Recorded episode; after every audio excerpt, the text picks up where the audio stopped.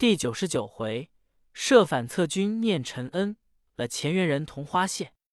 词曰：天王名圣，臣罪当诛。恩留法外，全生更惊死。赖宫中推爱，起义宫中人见背，看梅花飘零。无奈佳人与同谢，叹芳魂何在？又调忆少年。古人云：求忠臣必于孝子之门。又云：一孝可以作忠。夫事亲则守身为大，发夫不敢有伤；事君则置身为先，性命亦所不顾。二者极似不同，而其理要无或异。故不孝者自然不忠，而尽忠者即为尽孝。古者尚有其父不能为忠臣，其子干父之骨以盖前言者，况舔为名臣之子。世受国恩，乃临难不思殉节，竟甘心降贼，堕家生于国县。国之叛臣，及家之贼子，不忠便是不孝，罪不容诛。虽天子思想其父，屈全其命，然遗臭无穷。虽生有死了，倒不如那施恩的妃子不负君恩，患难之际恐被侮辱，使至捐躯，却得先人救援。死而复生，安享后福，吉祥命中，足使后人传为佳话。却说上皇正与梅妃闲话，内侍奏言，皇帝有表彰奏道。上皇看时，却为处分从贼官员事。肃宗初回西京时，朝议便欲将此备正法。同平张氏礼献奏道：前者贼陷西京，上皇仓促出售。朝廷未知车驾何往，各自逃生，不及逃者，遂致失身于贼。此与守势之臣甘心降贼者不同。今一概以判法处死，四官人数之道。且河北未平，群臣陷于贼中者尚多。若尽诛西京之陷贼者，世间比负贼之心也。肃宗准奏，诏诸从贼者孤从宽典。后因法司屡请正叛臣之罪，以昭国法。上皇亦云叛臣不可轻宥。肃宗乃命分六等一处，法司亦得达西巡等一十八人应斩，家眷人口没关。陈希烈等七人应勒令自尽，其余或留或贬或杖，分别拟罪具表。肃宗据依所议，只于斩犯中欲特赦二人。那二人即故相燕国公张说之子，原任刑部尚书张军、太常卿、驸马都尉张继。你道肃宗为何预设此二人？只因昔日上皇为太子时，太平公主心怀妒忌，朝夕伺查东宫过失先威之事，俱上闻于睿宗。及宫中左右进席之人，亦都依附太平公主，因为之耳目。其实。肃宗尚未生，其母杨氏本是东宫良缘，偶被性欲，深遂怀孕，私心窃喜，告知上皇。那时上皇正在危疑之际，想到这件事，若使大平公主闻之，又要把来当作一桩画饼，说我内多婢宠，在父皇面上缠赠，不如以药下其胎罢。只可惜其胎不知是男是女。左思右想。无可与商者，时章说为侍讲官，得出入东宫，乃以此议密与商议。张说道：“隆重岂可轻动？”上皇道：“我年方少，不患子嗣不广，何苦因宫人一胎，资记者之谤言？吾意已决，即欲密堕胎药，却不可使闻于左右。先生幸为我图之。”张说只得应默。回家自私，良缘怀胎，若还生子，非帝即亡。今日轻易堕胎，岂不可惜？且日后定然追悔。但若不如此，缠棒故所不免。太子已决意欲堕，难与强争。他托我密钥，我今听之天数，取药二剂：一安胎，一堕胎，送与太子。只说都是堕胎药，任他取用那一剂。若吃了那安胎药，即是天数不该绝，我便用好言劝止了。至次日，密秀二药入宫献上，道：“此皆下胎妙药，任凭取用一剂。”上皇大喜，是叶敬平左右制药炉于寝室，随手取一剂来，亲自煎好了，手持与杨氏欲以苦情，温言劝饮。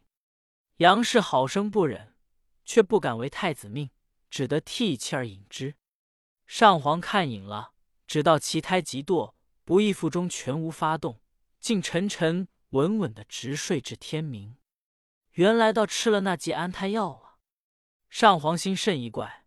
那日因是睿宗内宴，未与张说相见，至夜回东宫，仍凭去左右，秘制炉火，再亲自煎起那一剂药，要与杨氏喝。正煎个九分，忽然神思困倦。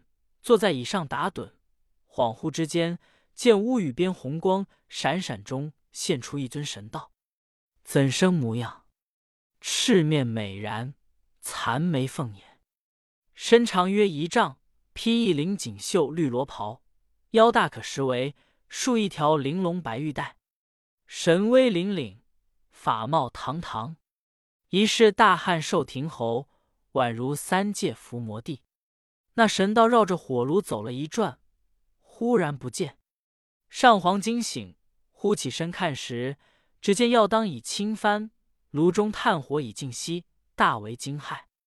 次日，张说入见，告以夜来之事，且命更为密要。张说再拜称贺，因进言道：“此乃神护隆重也。”陈元说：“隆重不宜轻堕，只恐重为殿下之意。”故欲绝之于天命。前所进二药，其一实系安胎之药，即前宵所服者是也。臣意二者之中，任取其一。其间自有天命。今既欲堕而反安，再欲堕，则灵神护之，天意可知矣。殿下虽忧谗未积，其如天意何？腹中所怀，必非寻常伦匹，还需调护为是。上皇从其言，遂息了堕胎之念，且密谕杨氏擅自保重。杨氏心中常想吃些酸物，上皇不欲所知于外，私与张说言之。张说常于进讲时，密绣青梅，木瓜已现，且喜胎气平稳。未几，睿宗禅位，至明年，太平公主以谋逆赐死，功阔平静。恰好肃宗诞生，幼时便英毅不凡，极常初见诸大臣。张说为其冒类太宗，因此上皇属意，初封中王。及太子婴被废，遂立为太子。正是条元护本自胎中，欲堕还留最有功。又道仪容魂类祖，暗教王子代东宫。张说因此于开元年间即被宠遇。肃宗即位时，杨氏已死，追尊为元献皇后。他平日曾把怀胎时的事说与肃宗知道，肃宗即感张说之恩。张家二子张君、张继，肃宗自幼和他稀有饮食，似同胞兄弟一般。张说亡后，二子俱为显官，张继又上公主为驸马，恩荣无比，不义已从逆得罪当斩。肃宗不忘旧恩，欲赦其罪，却因上皇曾有叛臣不可轻宥之谕。今若特赦此二人，不敢不表奏上皇。直到上皇亦必念旧，免其一死。不到上皇览表，即批旨道：张君、张继是受国恩，乃丧心从贼。此朝廷之叛臣，及张说之逆子，罪不容换。余老矣。不欲更闻朝政，但诸叛成逆，国法所重，即来请命，难以殉情，宜照法司所拟行。你道上皇因何不肯赦此二人？当日车驾西狩，行至咸阳地方，上皇顾问高力士道：“朕今此行，朝臣尚多未知，从行者甚少。汝是猜这朝臣中谁先来，谁不来？”力士道。苟非怀二心者，必无不来之理。妾意侍郎房棍，外人俱以为可做宰相，却未蒙朝廷大用。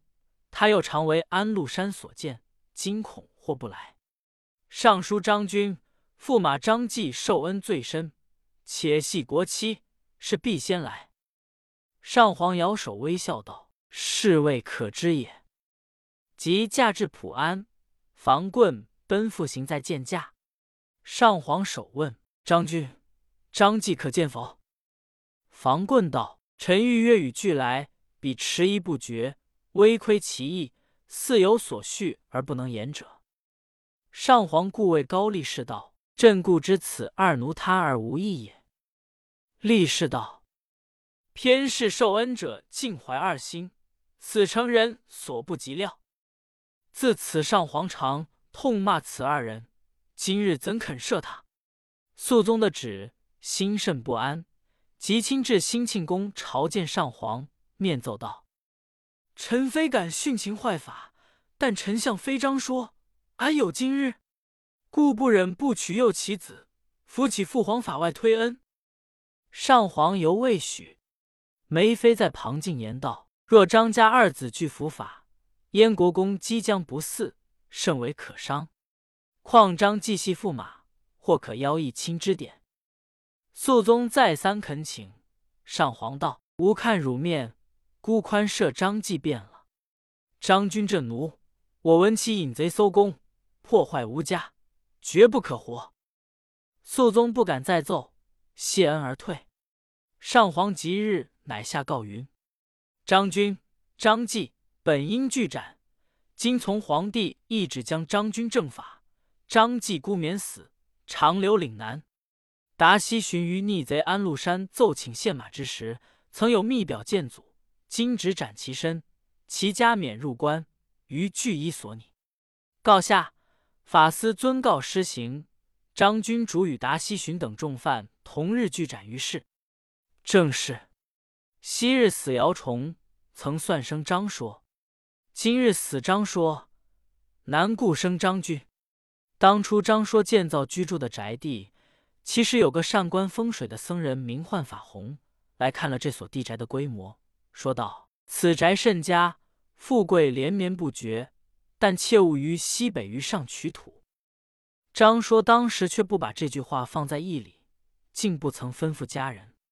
数日后，法洪复来，惊讶道：“宅中气候合乎萧条，必有取土于西北隅者。”即往看时。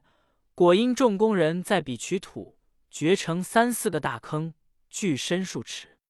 张说即命众工人以土填之。法洪道：“克土无器。”因叹息不已，似对人说道：“张公富贵旨极深而已。二十年后，其郎君辈恐有不得令终者。”至是其言果验。后人有诗云：“非因取土便成灾。”树何凶灾故取土，补宅何须泥风水？宅心正直无为主。闲话少说，只说上皇自居兴庆宫，朝政都不管，唯有大征讨、大刑罚、大封拜。肃宗具表奏文。那时肃宗已立张良娣为皇后，这张后甚不贤良，向从肃宗于军中，私与肃家伯系打子，声闻于外。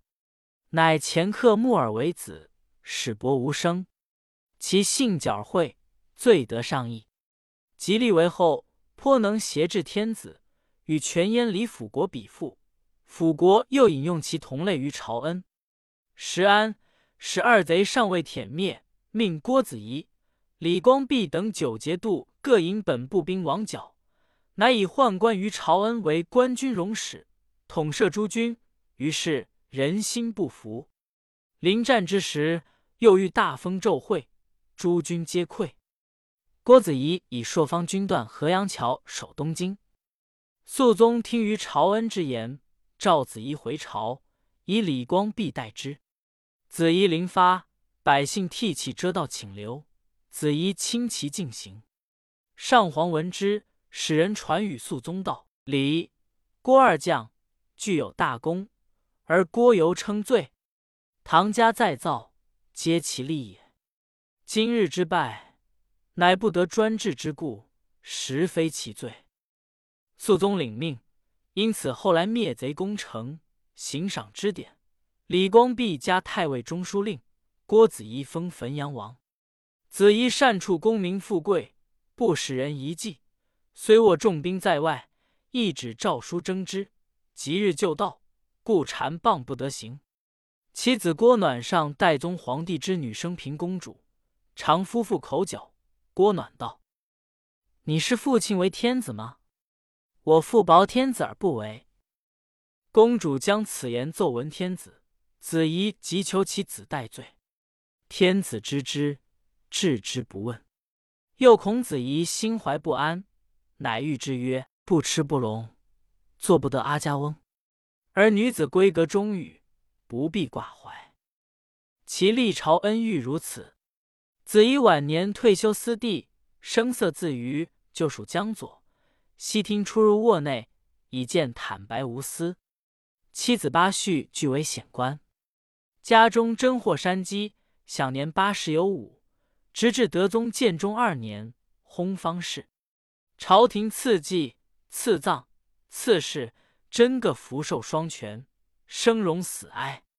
唐史上说的好，道是天下以其身为安危者，待三十年。功盖天下而主不疑，位极人臣而众不及，穷奢极欲而人不非之。自古功臣之富贵寿考，无出于其右者。这些都是后话，不必再说。且说上皇常于宫中想起郭子仪的大功，因道子仪。当初若不遇李白，性命且不可保，安能建功立业？李白甚有识英雄的眼力，莫道他是书生，只能作文字也。此时李白正坐《永王陵》，侍留于夜郎，上皇特旨赦归，方欲使朝廷用之，玄闻其已误故，不觉叹息。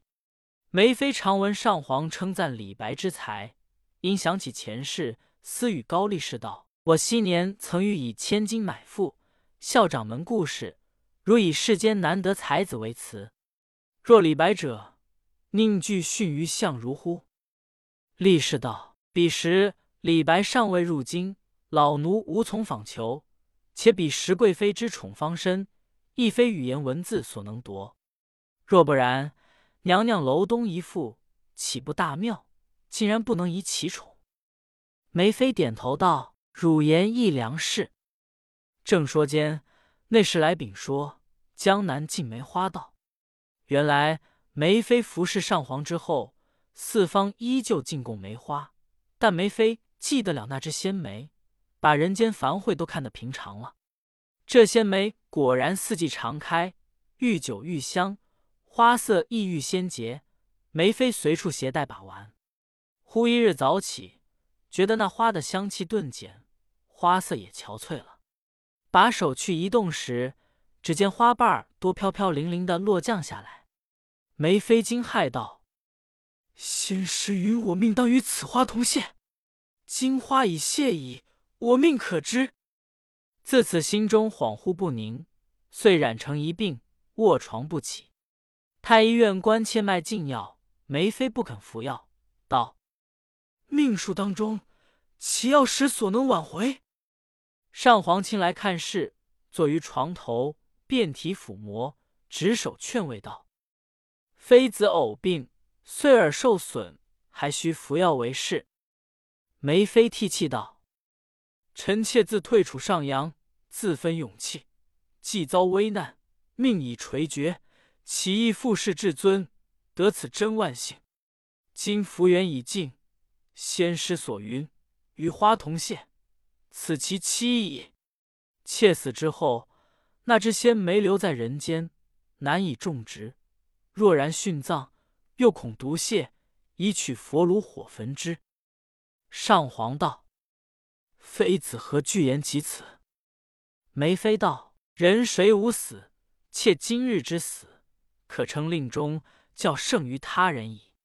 况且死后性灵不泯，当入佳境。”量无所苦，但圣恩如天，图报无地，唯可叹恨耳。上皇道：“以妃子之敏慧清洁，自是神仙中人。但何由自知身后的佳境？”梅妃道：“妾前宵梦寐之间，复见那为是仙姑于云端中手执一只白鹦鹉，只为妾道：此鸟亦因素缘善果，得从皇宫至佛国。今从佛国来仙境，可以人而不如鸟乎？如两世托生皇宫，须记本来面目，今不可久恋人世。蕊珠宫是你故居，何不早去？据此看来，或不至堕落恶道。”上皇垂泪道：“妃子若竟舍朕而先去，使朕暮年何以为情？”梅妃就枕上顿首道。愿上皇圣寿无疆，切勿以切故有伤圣怀。言讫，忽然起身坐，举手向空道：“仙姬来了，我去也。”遂明目而视。正是昔日纵教没下死，剩他一管丧残躯。于今信与花同谢，还与芳魂到蕊珠。上皇不意梅妃一并俱死，放声大哭。高力士极力劝慰，上皇道：“此非与朕既如在世姻缘，今复先我而逝，能无痛心？”遂命以贵妃之礼殓葬，又命于其墓所多种梅树，特赐祭言，自为文累之。其略云：“非之容兮，如花似馨；非之德兮，如玉似温。余不忘妃。”而记忆于物兮，如蛛丝针；非不负于，而己丧其身兮，如石思针。非今射鱼而先去兮，身似梅而飘零；于今射飞而既处兮，心如结以牵引。上皇纪念梅妃的遗言，即命将这一枝仙梅以佛炉中火焚化于其灵前。说也奇怪，那梅枝一入火中，香气扑鼻，火星万点。腾空而起，好似放烟火的一般。那些火星都作梅花枝状，飞入云霄而没。正是仙种不留人世，琼花仍入瑶台。昔人有以枯梅枝焚入炉中，细作下火闻，其闻甚佳，复入于此。韩乐同平洞未开，难知春断不归来。这回没入梨花梦，却把芳心作死灰。围宫炉中处事梅宫之灵，生自罗浮，派分于岭。形如槁木，棱棱山泽之渠；肤似凝脂，凛凛雪霜之操。春葵占百花头上，岁寒居三友途中。玉堂茅屋总无心，条顶和美期结果。不料道人渐晚，岁离有色之根。夫何冰释相邻，俱反华胥之果。瘦骨慵如乎不醒，芳魂减脂竟难招。纸帐夜长，犹作寻香之梦；云窗月淡，尚疑弄影之时。虽宋广平铁石心肠，忘情未得，使华光老丹青手段，摸索难真。却愁零落一枝春，好与荼皮三昧火。西花君子，你道这一点香魂，今在何处？咦？迥然不逐东风去，只在孤山水月中。且说当日肃宗闻之梅妃薨逝，上皇悲悼，遂亲来问慰。及于梅妃灵前设祭，各宫嫔妃辈也都吊祭如礼，只有皇后张氏托病不至。上皇心甚不悦，因对高力士说道：“皇后疏觉骄慢。”力士密启道。内监李辅国阿附皇后，凡皇后之骄慢，皆辅国导之使然。上皇愕然曰：“朕久闻此奴横甚，似吾而来，当与言之。”力士道：“皇后是上九，辅国握兵权，其事不得不为优容，所以皇帝亦多不与身教。太上即有所言，恐亦无益，不如且置勿论。”上皇沉吟不语。正是顽妻与恶奴，无药可救治。纵有苦口言，恐反为不利。未知后事如何？且听下回分解。